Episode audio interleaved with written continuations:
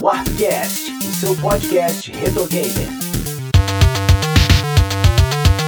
Sejam todos bem-vindos ao Warpcast. Eu sou o JP Moraes, estou aqui com Sidney Rodrigues, Olá, pessoas. Oda Lemos, Fala, meu povo. Mano Beto Muito bom dia, muito boa tarde, muito boa noite. e o Leandro Pereira, lá do Ergo e do Fermata. Oi. É isso aí, pessoal. Hoje vamos falar de um dos pais de jogos como Wolfenstein 3D, Doom e Quake, além de ser um dos que mais apoiam o software open source, John Carmack. Logo depois dos recados. Todo o conteúdo da Warp Zone está lá em warpzone.me. Twitter, Instagram e Facebook são barra warpzone.me. E outra coisa é vocês avaliarem a gente lá no iTunes, hein? é muito importante. E agora existe um grupo lá no Telegram que você acessa através de t.me barra warpzone.me. Bom, galera, já saiu aí a edição número 10 da revista Warpzone e tem Doom e Quake na capa. No final a gente comenta um pouco melhor sobre o que, que tem aí nessa revista, mas esse podcast aqui vai acabar sendo como um complemento, né, na verdade, porque o John Carmack tem muito a ver ali, né, tá realmente de mãos dadas com a, a criação de muitos dos recursos que foram usados, principalmente nos jogos de tiro. Então vamos lá, o John Carmack ele é um cara que ele nasceu no Kansas, nos Estados Unidos, em 70, e aí desde bem novo ele sempre gostou muito de computadores, aos 8 anos de idade teve o primeiro contato com um jogo de videogame que foi Space Invaders, e dali em diante ele só queria saber de fliperama e tal.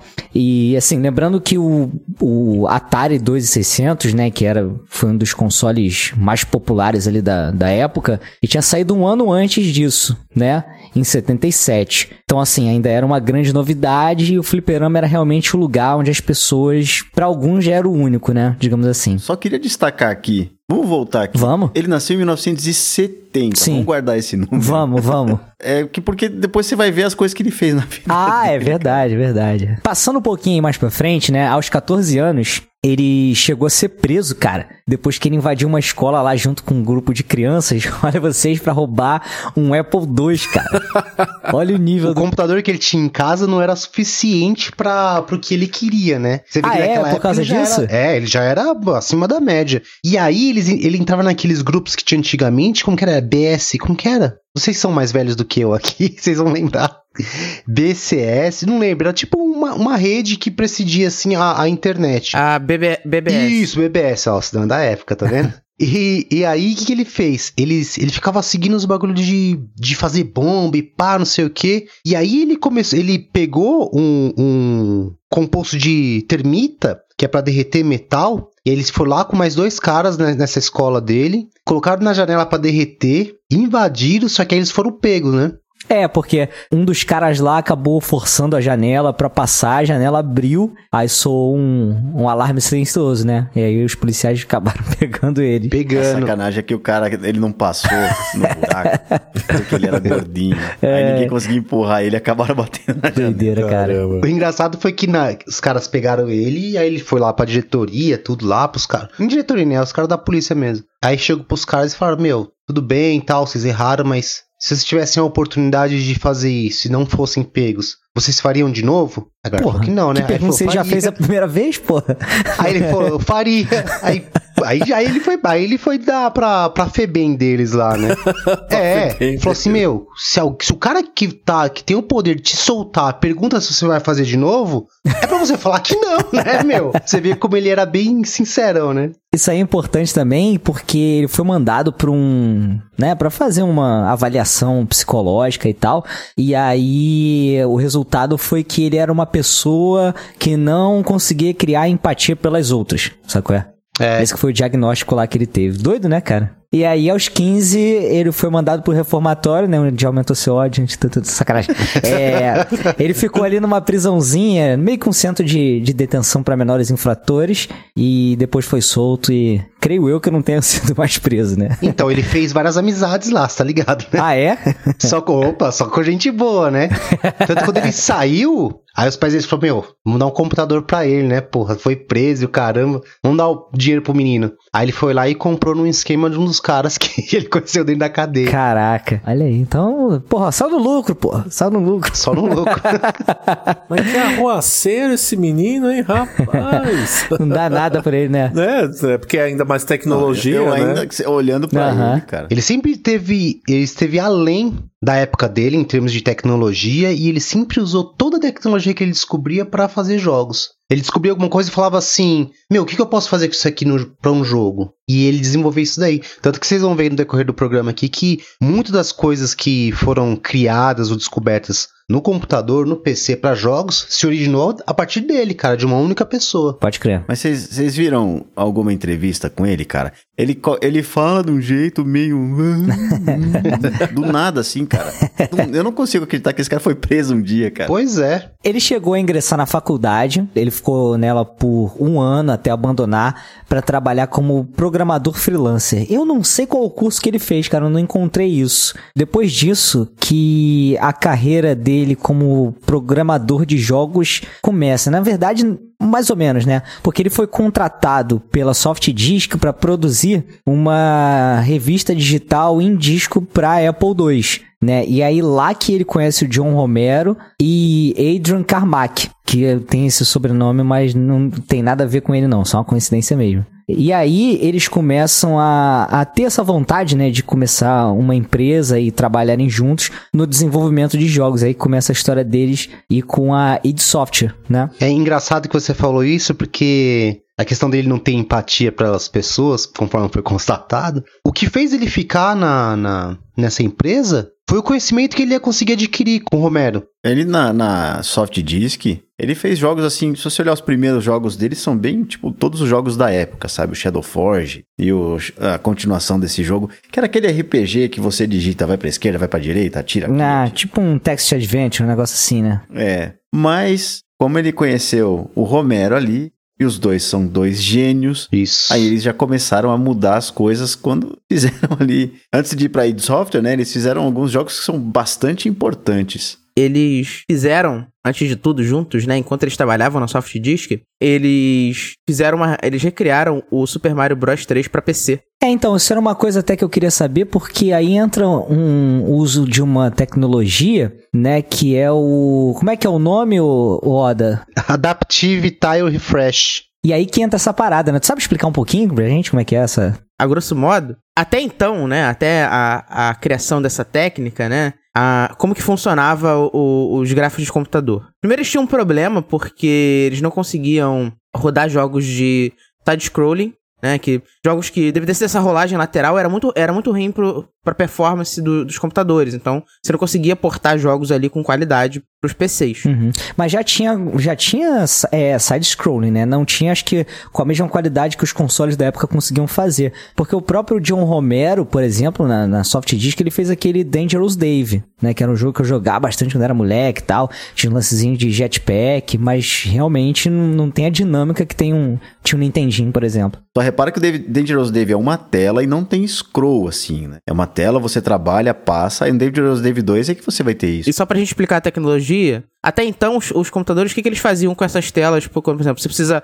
é, andar com o cenário, né? Fazer aquele side-scrolling. Ele redesenhava toda a tela a cada frame que andava. Então toda vez ele precisava redesenhar tudo. Ele não entendia esse conceito de que ele podia travar o bitmap, né? E só redesenhar as novas áreas, né? Principalmente quando você tá falando de, de cenário estático, que é a maioria dos jogos de side-scrolling que a gente tinha na época, né? O computador ele redesenhava todas, todos os frames toda vez que você andava um pouquinho. Isso era terrível pra performance, né? A ideia do Adaptive Tile Refresh é ele simplesmente fazer o refresh, ele só redesenhar os, os pixels que forem sofrendo alteração conforme você tá progredindo no jogo. Caramba. Isso aí economiza muita loucura, memória, muito cara. mais processamento, torna o jogo muito mais fluido também. Aham. Ele descobriu uma coisa que não era feita pra jogo e trouxe pra dentro do jogo pra fazer o que ele queria é, criar vida, né? Que no caso era o scrolling. E ele pegou na, na placa da época, era- não era nem VGA, era EGA. E ele descobriu lá um- uma funcionalidade que tinha de rolagem. Só que essa rolagem era tipo de planilha, entendeu? Ah, Era, entendi. era, e era tipo o uso de, de, de planilha, dessas coisas e tal, pra você fazer aquele scrollzinho básico. E ele conseguiu, a partir daí, fazer todo esse esquema de scroll e o adaptive. Caraca,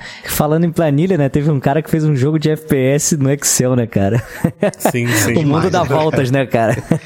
Uhum. A criação é cíclica, né? E só lembrando que o, o Dangerous Dave, o nome do jogo é Dangerous Dave in Copyright é, Infringements, né? Que é o perigoso Dave infringindo direitos autorais. O quê? Por Esse é o quê? nome completo dele? O que eles É? fizeram foi recriar é, a primeira fase do Mario 3 com o Dangerous Dave no lugar. Mas foi só pra fazer uma apresentação pra diretoria. né? Ah, tá. Entendi. Pra dizer, entendi. olha, a gente consegue fazer isso. E aí que eles começaram a trabalhar no remake de Mario pra PC, que a Nintendo mostrou que não era interessada depois. E aí foi aí que eles falaram assim, meu, vamos pegar o, o, Dangerous Dave, por isso, por, esse, por isso tem esse nome, né? Perigoso Dave infringindo direitos autorais, e eles, lança, e eles fizeram esse jogo aí. O Commander King ele vem do processo lá de testar as placas. Pelo que eu sei da história, foi que eles fizeram esse, o, o, o Dangerous Dave justamente pra mostrar, tipo, que, dá, que era possível e tudo mais. Não deu certo, blá blá e tal. Aí, isso, como a Nintendo negou, falou assim: não, a gente não quer um port do Mario pra PC. Aí ele falou assim: ah, então vamos fazer o nosso, vamos fazer o nosso jogo. E aí eles usaram toda a base e virou o Commander King. O Commander King ele já é um jogo, porra, muito mais evoluído do que do que o Dave, né, cara, por exemplo. De dinâmica e também de sprite, né? Acho que ele é bem caprichado quando você pula. Dá pra ver ele flexionando o joelhinho ali, pulando e tal, pra amortecer a queda. É muito legal. Tem mapinha, né, que você percorre pra escolher qual a fase que você vai. É muito legalzinho. Igual no Mario, né? Aí você que tá falando aí, cara. sacanagem, sacanagem. É igualzinho, né, cara? Ele sai da nave dele. é, igualzinho. Mesmo esquema. É legal ressaltar que o PC ele já tinha um poder computacional maior do que os consoles da época. Porém, ele não era feito para fazer jogo, ele não era concebido para tipo, ah, dá para criar jogo e tudo mais. E o Carmack conseguiu extrair várias coisas do PC para construir, para conseguir fazer o jogo, né? Isso é demais, cara. Mesmo sendo melhor do que os consoles de mesa da época, ele entre os computadores, ele era assim uma porcaria. Sim. Porque você tinha o Apple II, você tinha o Amiga. Você, você, Amiga já tinha nessa época, né? Você tinha vários computadores que eram muito melhores do que o PC. E o PC, ele só ele acabou se popularizando justamente por planilha, justamente porque começou a. O pessoal começou a entender que existia uma demanda ali para isso, né? E muito por causa dos clones também, né? Surgiram vários clones de PC na época, então popularizou bastante a plataforma. Tem uma outra tecnologia que eu queria falar também com vocês, que o John Romero foi muito feliz em conseguir aplicar isso daí, que é o raycasting, que é aquele lance de você é, meio que fazer o desenho do mapa de uma visão superior, digamos assim, entre aspas. Na hora que o jogo vai renderizar aquilo, ele vai renderizando é, os pixels, né, as camadas, os, os sprites, de como, colocando eles numa proporção diferente, né, para simular um ambiente 3D, só que tudo sendo criado em, em 2D. Né? Falei besteira ou é mais ou menos isso? É isso mesmo. Parabéns, tá explicado. Ele usou isso no, no jogo Overtank, né? O, o Overtank 3D primeiro, que é justamente isso. Ele, na hora que você olhar para o lugar, porque na verdade é um mapa 2D que você está enxergando, e na hora que você se vira para aquele lugar, ele, ele monta para você um cenário. Exato. Tem um GIF muito legal que ele mostra um pontinho e um raio de visão, que é como se fosse um cone assim de uma lanterna, e aí nesse GIF vai mostrando que conforme você vai virando esse pontinho ou andando com ele, ele vai meio que renderizando o mapa ali do lado. Acho que é bem mais fácil de, de entender o conceito visualmente, né? Do que. Às vezes a gente falando aqui fica um pouco vago até. É, já põe aí no, no, no link da descrição do episódio aí pra galera ver. Vou botar, vou botar. Vocês chegaram a jogar Overtank 3D? Não, cara. Não. Você joga Wolfenstein, que veio logo em seguida, né? E, e volta pra ele. E você vê o como ele era meio tosco, cara. Você pilotava um tanque num cenário muito parecido com o Wolfenstein. Então, quando você acelerava, ele dava aquela levantadinha na câmera, sabe? E aí você resgatava as pessoas. Essa visão que você tá falando assim, tipo, dessa aceleradinha, dessa levantada assim, eu acho que eu já joguei alguma coisa assim, cara. De Cara, repente era um clone dele, eu- não sei. Pra me preparar pra essa pauta, eu vi o vídeo, eu falei, cara, eu jogava muito isso. Mas realmente, eu tinha esquecido desse jogo, cara. E ele era bem toscão, porque era isso, era um, um labirinto que você tinha que resgatar as pessoas que estavam ali e tinha uns monstros e eles eventualmente matavam essas pessoas. Mas ele é importante pela aplicação do Raycasting, né, cara? Foi, foi justamente isso. Naquele Catacomb 3D já deu mais uma evoluídazinha gráfica, né? Que é pra ir chegar no Wolfenstein 3D. Pelo que eu entendi, é essa ordem, né? Que ele fez, né? O Hover Tank, depois o Catacomb, depois o Wolfenstein. Foi isso mesmo. Aí no Catacomb ele adicionou inimigos é, que andavam no chão e tal. Só que se você prestar bastante atenção nesse jogo, nenhum inimigo tá, por exemplo, de costas pra você ou de lado. O sprite tá dele é um olhando. só, né, cara? Que deve ser, né? Exato, é um só, eles não rotacionam. Aham. E aí, cara, aquela mão que dá um tiro, ele levanta a mão e ele dá um tiro com a mão. Aquilo foi usado em algum outro jogo de, de FPS depois como homenagem, eu não lembro qual é. Caramba. Eu acho que é Rise of the Triad, eu não lembro. E ele tem uma temáticazinha que depois vai ser reaproveitada mais ou menos assim, né? De medieval para um heretic, talvez. Mas vamos lá. É, Wolfenstein 3D foi um jogo que eu acho que. Realmente ganhou a- o, o devido destaque que merecia na época, né, cara? Ele chegou a ter é, versão até pra, pra Super Nintendo, né, depois e tal. Que ele é um jogo, pô, muito legalzinho, cara, que coloca todo aquele lance de você explorar portas, encontrar os segredos, né, e matar nazista, que é uma delícia, né? É, no, no Nintendo mata robô, né? Não tem cachorro, você não pode atirar em cachorro, você atira em rato, né? Eu não joguei a versão de Nintendo, mas eu não duvido nada, cara, que eles tenham mandado adaptar alguma coisa. O engraçado é que o jogo virou, né? Porque a Nintendo recusou o port pra PC e depois foi lá bater na porta dos caras pra fazer o port do, Pois é. do Wolfenstein pro, pro Super Nintendo, né? pois é.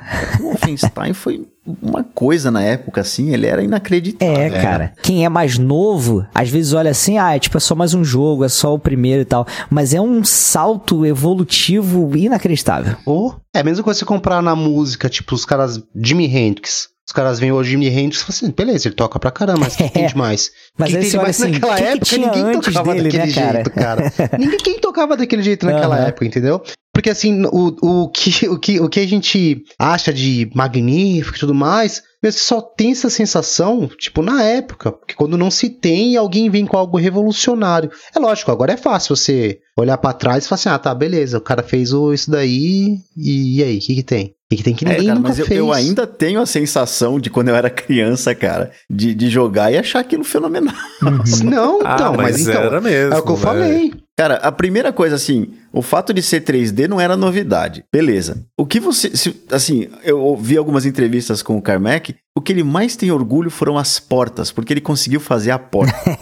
então a primeira coisa que você vê quando você acorda no castelo de Wolfenstein. Wolfenstein era um jogo anterior, né? É, é. Ele, ele já existia pra PC em 70 e pouco, sei lá, e ele gostava do jogo. Mas então você tá preso, a primeira coisa que você vê é uma porta. Aí você descobre que tá numa cela. Então ele se orgulhava demais de ter feito aquela porta. E aí o jogo ele segue nisso. Ele ia ter todo um lance de você pegar o corpo do guarda e esconder, ele ia ser um jogo stealth já no começo, mas eles perceberam que era bem mais legal sair matando mesmo os nazistas e por aí vai. E aí ele já colocou esse lance de fazer os, os inimigos rotacionarem. Eles estão lá fazendo as coisas deles, eles estão vivendo a vida deles, né? Eles não vivem pra te matar. Uhum. E, e isso já deu um, já adicionou um monte assim de uma profundidade maior. E cara, esse jogo tinha áudios que quase dava pra entender. Né? Que quase dava pra entender um elogio tão esculachante, cara. Eu, eu nunca entendi o Rise from Your Ah, Grave. não, é. Do Mega é foda. Não, eu também não. Também não. Eu também não, tenho- vou ser sincero agora. o Wolfenstein, ele era. Ele foi baseado no jogo é, Castle of oh, Wolfenstein, né? Que na época é até interessante que eles pegaram isso como, né, como, como plot inicial e tal. E eles fizeram o, o Wolfenstein e tal. E só que os detentores dos direitos autorais era uma outra empresa que faliu, né? E eles estavam com medo no início de questão dos direitos autorais, mas quando eles mostraram depois o que eles fizeram pra um dos caras de lá, que tinha, na verdade, os direitos, o cara, meu, encheu ele de elogio falou: Meu, vocês fizeram uma coisa incrível, tal, não sei o quê. E os caras nem ligaram pra, pra essa questão de direitos, né? Caraca, que bacana. É, ele apresen- apresentou pro cara, o cara, mas é que tem muito disso, né, cara? De, de tudo aberto, de tipo, tudo é de todo mundo, né, cara? Sempre teve. Agora vamos falar aqui de um ponto-chave que foi o lançamento do Doom em 1993, né? Porque se o Wolfenstein 3D já deu o que falar, meu irmão, o Doom era mais inacreditável ainda, né? É aquele jogo que entrou na minha lista de ver e tipo. Legal, mas depois eu jogo, aí eu saio fora. Sério, cara. Sério? Porra, ele é um, porra, ele é um jogaço, cara. Ele é, É um jogaço muito mesmo. bom. Não, ele é bom, é que eu tinha medo na época, por isso que eu saí tá. fora pra não Aí jogar. sim, aí sim. Ah, Tá no time do tá Mortal. Kombat e do, e do Diablo, E então, do né? Diablo, tá lá no time. o Doom é muito legal. Inclusive, eu comprei há uns anos atrás a versão do PlayStation 3, que ela dá suporte ao segundo analógico, né? O analógico da direita, assim, dá pra você andar pra um lado, quando atira pro outro, assim, de forma mais livre. Pô, ainda tá bem jogável, né? Claro, né? Entendendo que é um jogo de 93, mas bem legalzinho, assim. Nossa, o Doom, ele era um, um salto, um salto absurdo, porque no ano anterior tinham lançado o Wolfenstein 2 lá, né, o Spare of Destiny, e quando você che- chegava nesse jogo e você via a qualidade gráfica dele, ele tinha, logo na primeira fase, você, eu ainda lembro dela de cabeça, você vira à esquerda, você tem um lugar muito alto, você sobe uma escada, isso não tinha o Wolfenstein, cara. Eu acho que até eles começando a aprender a trabalhar com aquele raycasting, né? Porque eu acho que no início era até. Acho que nem dava pra você fazer mais de um pavimento, né? Mais de um andar, digamos assim. E era, era uma Sim. dificuldade que eles conseguiram driblar, né? Tanto que o Doom já consegue pra caramba. É, eles fizeram uma outra, uma outra forma, na verdade. Hum. Eu esqueci o nome agora, eu posso procurar aqui. Mas é, ele, ele vai renderizar um pedaço do cenário. Você consegue ver os outros, mas ele está renderizando um, um pedaço daquele cenário, meio que já prevendo que você vai visitar aqueles lugares. Saquei. A trilha sonora do jogo, os monstros, o jogo era comprido, cara. Ele, ele, ele era demoníaco, ele tinha sangue. Exatamente, Esse ele era jogo- demoníaco. Cara, foi o melhor jogo que eu joguei na época dele. De longe, assim. Quando lançou, cara, era inacreditável o que estava acontecendo ali. Eu acho que todo mundo teve essa sensação na época, Aham. né? Porque até então a gente não tinha visto nada parecido. E a mídia também falou dele, né? A mídia também falou, né? Tudo bem, a mídia é sensacionalista, mas falou, né? Então, pra você ver a repercussão. Eu lembro que teve matérias no Aqui Agora, né? Falando que era o jogo do capeta, aquela coisa toda. Pô, também, ó, aqui agora, né, Falou. cara? Aqui agora Porra. tinha que assistir com balde pra pingar o sangue. Caraca, da TV é, no cara, balde, mano. foda. Era foda. Bom, mas, Mas teve era- seus minutos de fama. Pro bem ou pro mal Teve. teve, né? Pra, pra grande mídia, né? A gente não tinha internet, não tinha programa específico, né? Então. Mas pra você ver como que foi a repercussão de Doom, né? Porque a gente até então tinha outros jogos, o videogame não era uma novidade em 1993, mas alguns jogos apenas ganhavam destaque, né? E justamente esses jogos ganhavam destaque, né?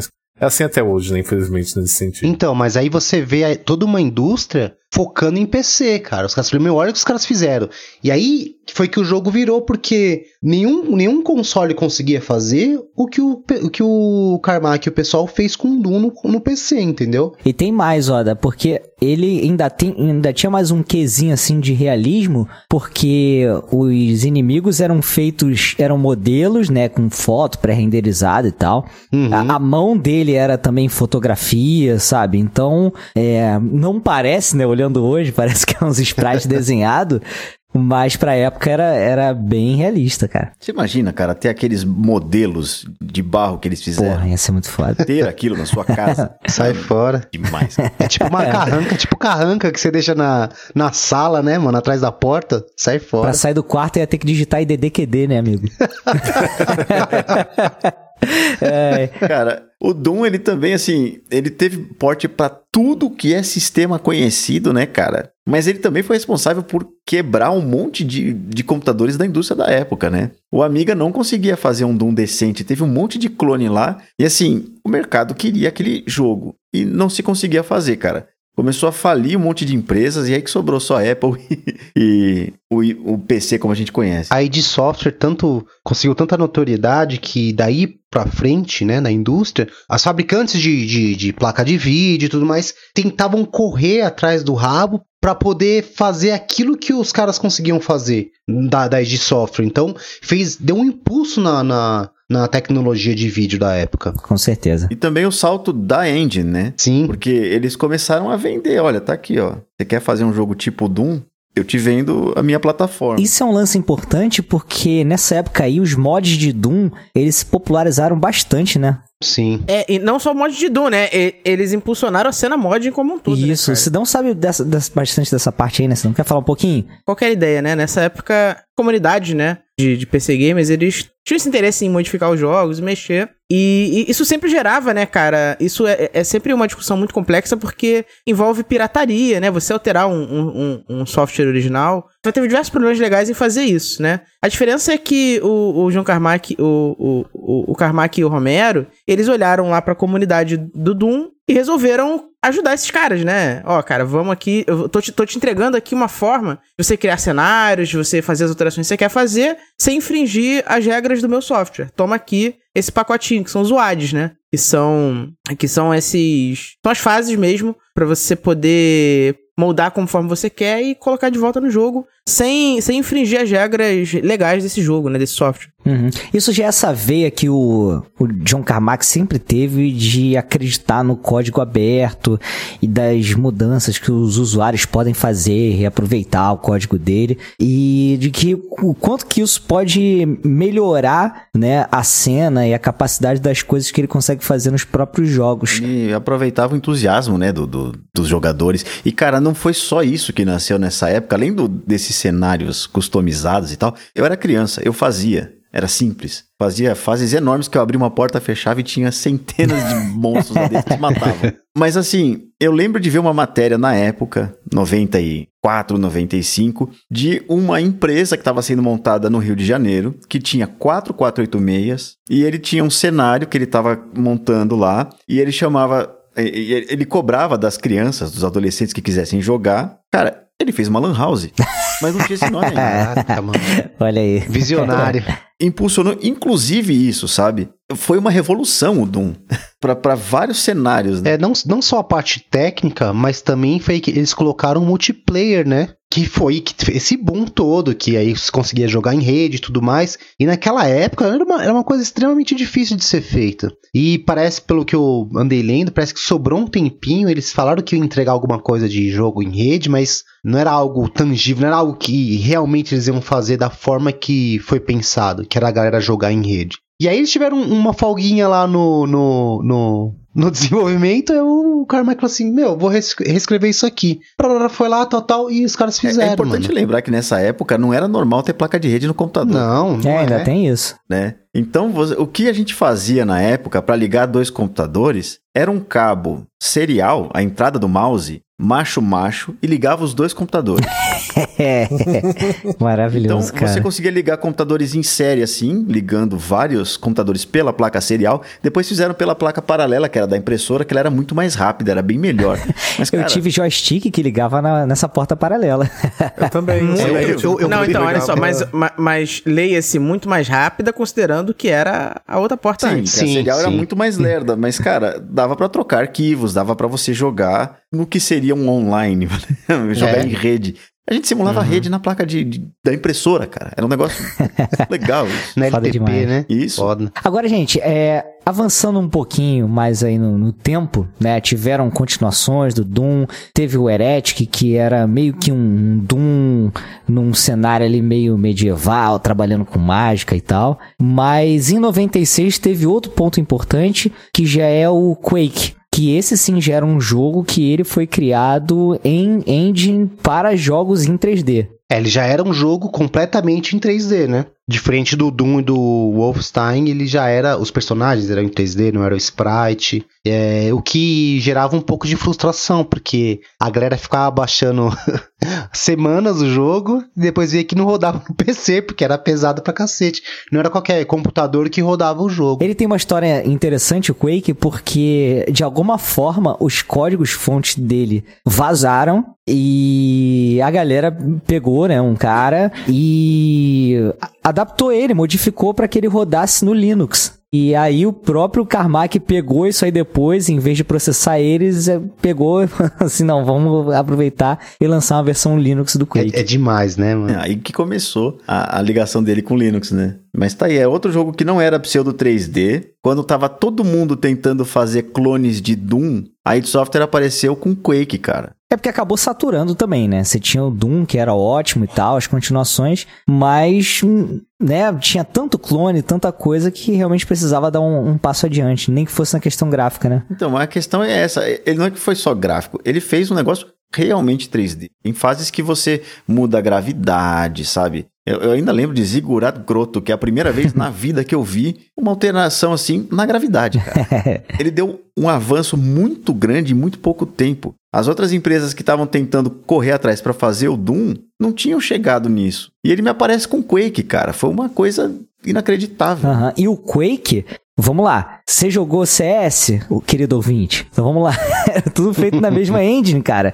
Do Half-Life, é tudo, cara. Então assim, cara, agradeça se a gente tem hoje FPS modernos de qualidade, porque é, tudo saiu desse cara aqui, né, cara? Medal of Honor também, né? Aham. Uhum. Que vocês falaram no começo, né, essa questão, né, da, ah, o jovem de hoje pode ser que não vê com os mesmos olhos, né, que é muito complicado essa questão de tecnologia, porque é tecnológico a partir do momento que a gente vive. Exemplo, a gente viveu uma tecnologia anterior à internet. Então, é um grande avanço para nós, que a gente viveu sem. Agora, quem nasce e contempla a internet não é tecnologia para ela. Agora, se algo vier depois da internet, né? Então, isso sim vai ser incomum tanto para nós quanto para a nova geração, nossos filhos, nossos sobrinhos, né? Então, é, isso está muito atrelado ao que a gente vive, né? Então, como a gente viveu, ou como a gente presenciou naquela época, é muito comum a gente falar que era super tecnológico, né? Agora, uma pessoa mais jovem vai ver como um jogo, né?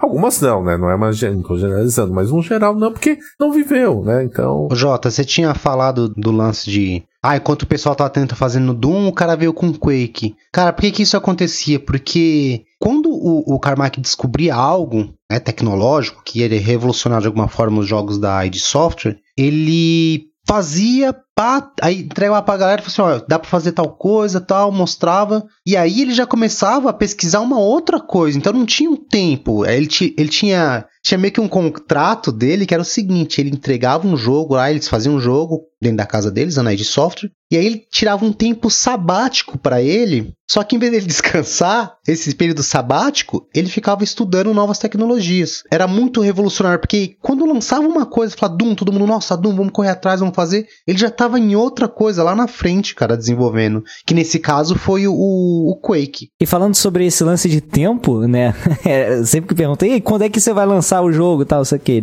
meu irmão, quando ficar pronto eu lanço. Não me enche o saco não, deixa eu trabalhar.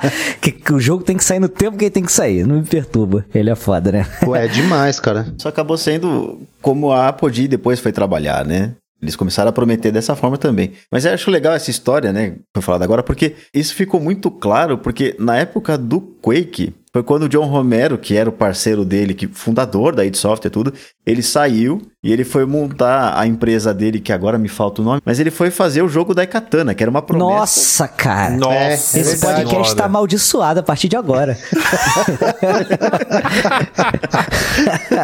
Misericórdia. Nunca pensei em ouvir o nome desse jogo novamente na minha vida, cara. É, mas é. é interessante ver porque assim, ele começou a produzir em cima da engine, né, que ele tinha do Quake, e ele tava trabalhando e tal, e de repente, quando ele foi na E3 e tinha lá o Quake 2, o Romero, ele foi, ele pegou o teclado, ele foi e ele deu um tiro. Quando ele deu um tiro, ele voltou e falou assim: "Cancela. Nós vamos fazer nesse motor aqui". Porque no Quake, quando começa, no, no, Quake 2, né? Quando começa o jogo, você tá num lugar escuro. E quando você dá um tiro, ele ilumina o caminho enquanto ele vai passar. Uhum. Então, ele foi passando por várias coisas que ele falava, cara, eu não consigo melhorar isso daqui, porque ele é mais artístico do que outra coisa, né? E, e cara, o motor dos caras estava um absurdo. E ele foi refazendo o jogo, e refazendo e refazendo. Acabou que ele virou o Chinese Democracy, né? Caralho, muito bem colocado. Então, você vê, era o próprio colega dele, era o cara que estava com ele desde o começo, né? Um cara que é genial. Ele, ele não conseguia acompanhar o que o Carmack fazia. Com certeza. Tem até cara. uns livros, eu não sei se foi ele ou se foi um outro cara que trabalhou com eles na id Software, que no livro o cara fala que o pessoal ficava puto. Por quê? Porque o pessoal também ajudava a criar coisa, a, a ver tecnologia, a desenhar a engine. E aí o que acontecia? A galera ia embora e ele ficava lá e reescrevia tudo que a galera tinha feito, meu. e tá errado? Imagina, meu, imagina, dá mó trampa, o cara sai e fala, mano, isso aqui dá pra melhorar. Ele reescrevia tudo, cara. Ele reescrevia a engine, tipo, sete vezes na semana ele, ele reescrevia. Então não dá pra acompanhar um cara desse, meu. Assim, quando ele foi preso e falaram que ele não tinha empatia e tal, era isso. Ele vivia isso. Uhum. É. Tem até uma história engraçada que quando. Antes da, da id Software, quando eles estavam na outra empresa ainda, o que, que eles faziam? Trampava lá, fazia os jogos, que foi uma coisa que na época até a, a, o, o lance de comercializar era diferente, né? Mandava pela revista e tinha os disquetes e tudo mais. E aí eles falaram assim: não, a gente quer, quer, a gente não quer lançar um jogo por mês. A gente precisa uns dois meses para fazer um jogo bom e lançar. Aí o que, que, eles faziam? Começaram a fazer os próprios jogos. Só que os caras não tinham PC. Aí o que, que eles faziam? Final de semana, ia lá na empresa, parava uma combizinha ali, pegava todos os computadores da, da empresa, levava para casa de alguém e eles ficavam fazendo jogos deles mesmo. E depois voltar. E antes da galera entrar para trabalhar, eles voltavam com o computador lá, a galera trabalhava e isso aí começou a ficar recorrente. Eles começaram a fazer isso durante a semana também. Eles falaram, meu, vamos fazer, vamos criar nossa, nossa, nossa própria empresa. Quer dizer, que, que essa, essa sede de, de, criar, de criar coisas estava presente desde o começo e, e acho que esse é todo o diferencial da evolução tecnológica dos jogos a partir do, do, do Carmack. Com certeza, cara. E só pra gente não passar batido por um outro ponto importante aí, é que o, a gente falou sobre código-fonte e tal, e o Carmack, ele liberou os códigos-fontes de tudo, né, cara? Que ele tinha De pra tudo. trás. Wolfenstein, Doom, Quake também, tudinho, cara. É, a prática dele é cinco anos depois que lançou o jogo, ele solta o código. É, porque também deve ter um monte de gente por trás disso aí, né, também, perturbando ele e querendo que ele não libere nunca, né, cara? Ah, é, tem tudo. Fala a verdade. Tem, né, contratos, enfim, né? Não é também. Deve ser bem complicado essa filosofia dele de se trabalhar, né, com, com outras empresas, outros pensamentos. O pessoal deve ficar meio pistola com ele, porque cinco anos depois ainda tá saindo pra tudo quanto é, quanto é console e relance e tudo o jogo, né, cara? Assim, falando de hoje em dia, né? É brabo. Ele se garante, né? É, é. É, o legal do, do, do Carmack, né, é que ele não só revolucionou a tecnologia em jogos, né, para PC como um todo, e também esse lance de liberar código, como também a forma de se comercializar jogos também, né? Se vocês lembram, na época do Doom, eles tinham uma coisa meio de, de share, né? Que era o quê? É, Ele dava aquela primeira partezinha do jogo, aí você terminava de jogar e aparecia assim, quer continuar jogando? Envia um cheque para tal, tal, tal, tal, tal, no valor de tanto. e É a isso galera mesmo. mandava, cara. A galera mandava. Falava, meu, preciso continuar jogando esse jogo. E Pegava recebeu o disquete pelo correio. e né? recebeu o disquete pelo correio, cara. A primeira vez que eu joguei, inclusive, foi num disco que ele era, acho que amarelo e branco a caixinha, se não tiver me falando a memória, e tinha Doom, Heretic e Warcraft, nesse esquema de shareware. E aí o Doom, ele terminava naquela parte que você meio que morre, que você cai no buraco, sabe? Todo mundo começa Aham. a te estraçalhar e tal, não sei o que, aí o jogo ia até ali. Aí aparecia a mensagem na, na tela, né? Isso, pra poder Quake comprar e também. tal. Aparecia a mensagem e falava, tipo, ó, quer continuar jogando? Envia o cheque pra gente, tal, tal, tal. Né? Pra você rir, você tem que me fazer rir. Aí, não, a galera mandava o cheque pra jogar. E o Mas é legal é que, assim, legal, né, tipo, cara? É demo, né? Não era um É, troço demo. comum, né? E, era- e é meio que episódico também, né? O Commander King era um jogo completo, o primeiro Uhum. jogo. E era shareware, é distribua pros seus amigos. A ponto de que, cara, é- é- essa cultura foi tão incrível que eu, eu juro que eu joguei o Doom em 93, cara. O jogo foi lançado pro Natal. Louco, né? Caraca. Como que chegou aqui, cara? Pois é, meu. É incrível. Eu lembro que uma, uma das ações dos caras na época do Doom, eles iam nas lojas, eles acabaram indo nas lojas também e entregava esse primeiro episódio pra galera e falava assim: Meu, se você quiser, você pode vender isso aqui, mas você tem que prometer que você vai entregar pro maior número de pessoas possível. Deixa exposto, a galera precisa ver, eles, a- o pessoal precisa jogar isso aqui. Eles não se importavam que o lojista cobrasse pelo primeiro episódio, contanto Uhum. que ele conseguia distribuir o máximo de cópias possível. E, cara, foi aí que os caras ficaram ricos pra caramba, começaram a andar de Ferrari. Foi exatamente por causa desse tipo de distribuição do jogo. E também é, foi. Acho que foi um dos primeiros campeonatos também que os caras fizeram com, com Quake. Não teve o Quake. Com. É QuakeCon, né? É isso? Que, ele, que eles esperavam, tipo, 20 participantes, apareceram mil pra participar da E parada. foi onde ele conheceu a esposa, né? Ó, até casou, meu filho. Até, tudo isso gerou até casamento, até matrimônio gerou. Querido É. ouvinte, se você, acha um, se você se acha um cara chato, fica tranquilo, porque o Carmack conseguiu casar, cara. Você não vai ficar de mal abanando muito tempo aí, não. E ainda de quebra, ele tem um hobby além disso, né? Ele gosta de foguetes. Ele tem até uma empresa no Texas, a Armadilho Aerospace, onde ele fabrica foguete.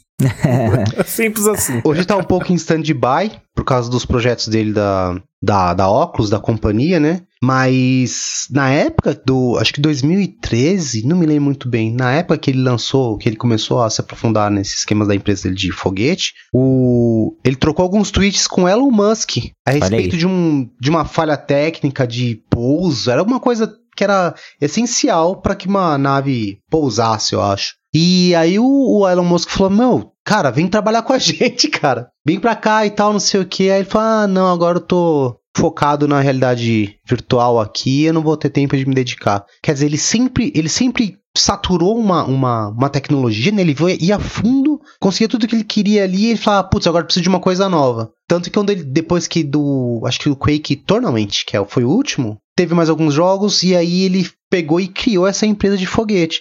Então ele tá sempre buscando tecnologia. Cara, uma coisa interessante é que na época do Wolfenstein, a gente acabou não falando, quando eles começaram a liberar a engine e viu que aquilo podia ser um negócio, eles, se eu não me engano, eles, eles fizeram um acordo com uma com uma igreja. O quê? E os caras é, com uma igreja, e os caras queriam usar a engine pra fazer o jogo da Arca de Noé.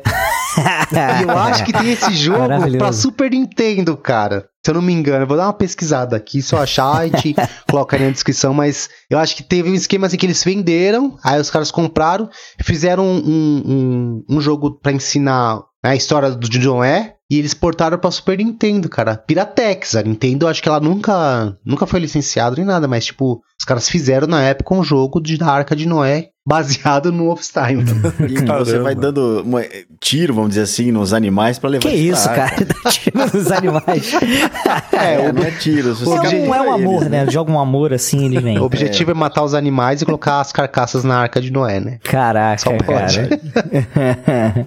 Cara, eu queria falar do Commander King, porque ele é um jogo que ele é muito pouco conhecido, né? Eu, eu conheço poucas pessoas que jogaram, muito menos na época. Eu mesmo não joguei todos, porque, cara, tem uns 7, 8, né? Os jogos eram distribuídos, imagina como, não tinha isso no Brasil, né? Mas é um jogo que, cara, ele tinha umas características que ficaram bem assim, é, marcaram bem a época. O jogo era bem humorado, sabe? Então você era o comandante Kim e tal, e você tinha que voltar pra casa antes dos seus pais descobrirem que você saiu, né? Ele se passava é, como se fosse nos anos 50, né? Ele, ele, ele seria uma, uma ficção científica da época. E o que é mais curioso, né? Que o nome dele é William, do Kim, né? Ele é William Berkowitz II. E ele é. E o avô dele é o William Berkowitz, né? Que é o cara que apareceu no primeiro Wolfenstein. Caraca. Caramba. Então, ele é o neto, né, do, do, do- daquele cara que fugiu do castelo dos nazistas e ele vive num futuro ali. E até o, o- ele tem outros familiares que apareceram nos jogos de RPG do Doom. É, teve jogo, né, de RP. Que loucura, cara. Então, é- e é legal, assim, é um jogo bem legal. Agora estão lançando para Android. Eu espero, assim, olhando os vídeos, ele provavelmente vai ser uma porcaria. Mas era um jogo realmente muito legal. Ele tem um monte de piadinhas internas, né? Então, eles agradecem, por exemplo, pelas pizzas. O John, ele gosta mais de- da pizza de pepperoni da Domino's Pizza. Ele, ele todos os dias pedia uma pizza. Caraca. Todos os dias. E os caras era tão bom cliente que por 15 anos cobraram o mesmo preço, sabe? E aí você vê nos créditos do jogo ele agradecendo o pessoal da pizza, sabe? é, é muito interessante Muito isso. bom. Gente, é, só lembrando assim que o, o John Carmack, ele não parou de trabalhar com, com jogos, né? Tanto que ele é acreditado em jogos como o Doom de 2016. Mas hoje ele é funcionário do Mark Zuckerberg. É, agora é, né? É. É, é até curioso essa história, porque quando ele tava aí no lance do foguete, não tava mais tão empolgado assim, ele começou a, a- a tentar ressuscitar essa parada de realidade virtual. Só que ali na mesma época, o aquele cara, acho que é Palmer Luck, né? Que era da, da Oculus, também tava, também tava estudando. E eles começaram a conversar e ele falou assim: Meu, manda aí o que você tem aí pra eu ver. E aí o, o Luck mandou pra ele. Aí ele olhou e falou assim: Pô, cara, esse aqui tá muito mais avançado do que o meu. Do que o meu. Vamos trabalhar junto. Aí foi que ele foi pra lá, foi contratado, tudo mais. E aí ele começou a, a agregar muito nessa questão de realidade virtual. E a galera lá dentro fi- ficou meio tipo. Não, não tava muito afim das ideias dele. Porque ele sempre apostou que o, o óculos de realidade virtual ele não deveria ter um puta gráfico e tudo mais, e ser acoplado ao PC, ele tava é, apertando muito a tecla de que tinha que ser um dispositivo, o dispositivo separado, que você conseguisse vestir e, e- e aproveitar da realidade virtual. E ele dava vários esporros na galera, porque os caras tinham os encontros da galera, lá mostrar a evolução que eles estavam conseguindo com o dispositivo, ele falava, meu, por que, que vocês não estão... Por que vocês estão perdendo tempo com isso? Por que vocês não começam, não continuam é, estudando pra gente ter um, um- um rastreamento que não depende de câmera externa, por exemplo? É, o cara, às vezes, ele tá pensando também, né, o Oda, numa tecnologia que vai vingar, né? Não adianta desenvolver Sim. um negócio que, porra, vai chegar no final, pô, legal, funciona, mas olha a quantidade de tranqueira, olha o custo disso aqui que o, o- o cara vai ter que investir, né? É, esse era um negócio que eu não acreditava mais que ia ter, cara. Eu também não. Realidade virtual em óculos. Cara, eu lembro do Aerosmith lá em Crying, Amazing, Crazy, um dos três clipes aí, que o cara boia o óculos, você Acho que fala, é "Nossa, crazy. que legal, o, o futuro, né? E, cara, o futuro não chega, o futuro não chega, o futuro não chega, o futuro não chega. Caramba, cara, eu já não acreditava mais.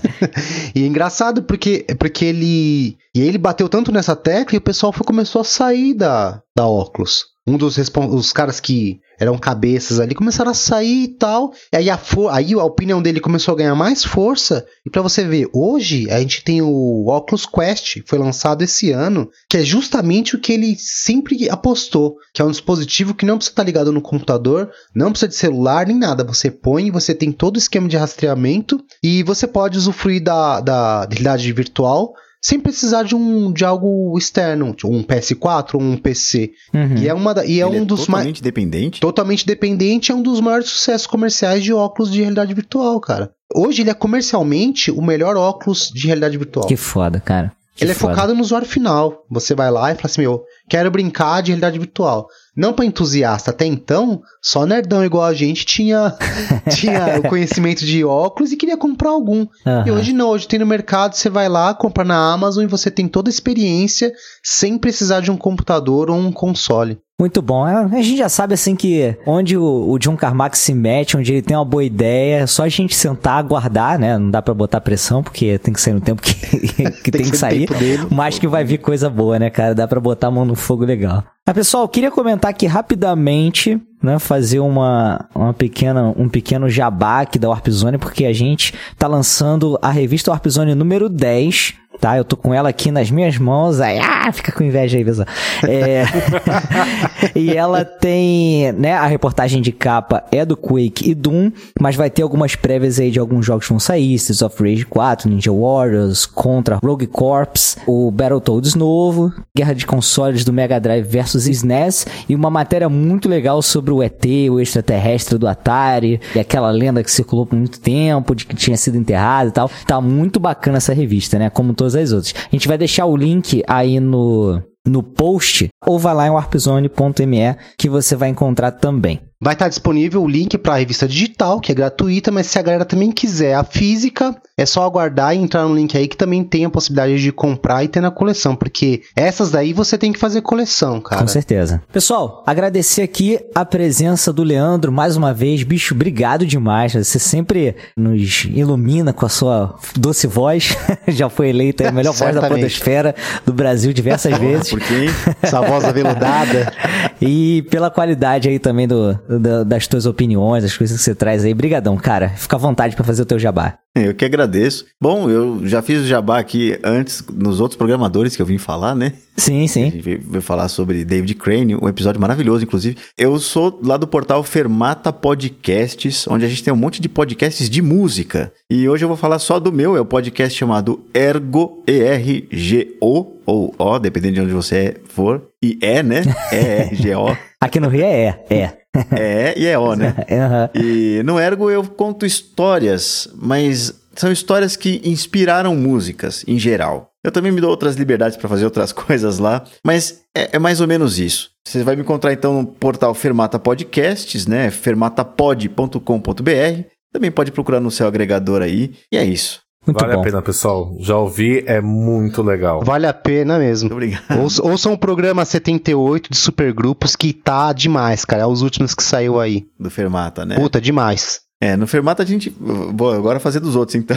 no Fermata a gente fala de música em si. Né? Exato. A gente fala. Né? Então teve esse episódio de supergrupos, a gente tem. Saiu agora um episódio de post-rock, né? A gente tem episódio de sertanejo, tem um episódio maravilhoso de karaokê. Eu mesmo já ouvi umas 10 vezes isso, porque eu gravei, eu tava lá. e a gente também tem o Fermata Tracks, onde a gente fala, a gente faz review de disco, né? Cara, tem bastante podcast lá. Foi esse que o JP participou do álbum do Red Hot, o Californication, 20 anos? Exatamente. Nossa, muito bom. Olha o muito Tracks. É isso. Show. tá? Então fiquem à vontade para conhecer, não dói, tá? Não, larga esse preconceito de podcast de música, eu não ouço. Tem um monte lá. Algum deles vocês vão gostar. Com certeza. Só lembrando que todos os links aqui pro Ergo, pro Formata, portal. Formata não, que não é podcast de, de informática. O Fermata vai estar aqui no post desse episódio. Vamos criar aí, a gente faz o formato, a gente grava e apaga. Então é isso, gente. Muito obrigado por ouvir até o final. Já sabe, warpcast.com.br para comentários sobre esse episódio e sugestões para pautas futuras aí. Valeu? Um abraço, gente. Até a próxima. Tchau. Grande abraço, grande Falou. beijo. Tchau, tchau. Este podcast foi editado por JP Moraes.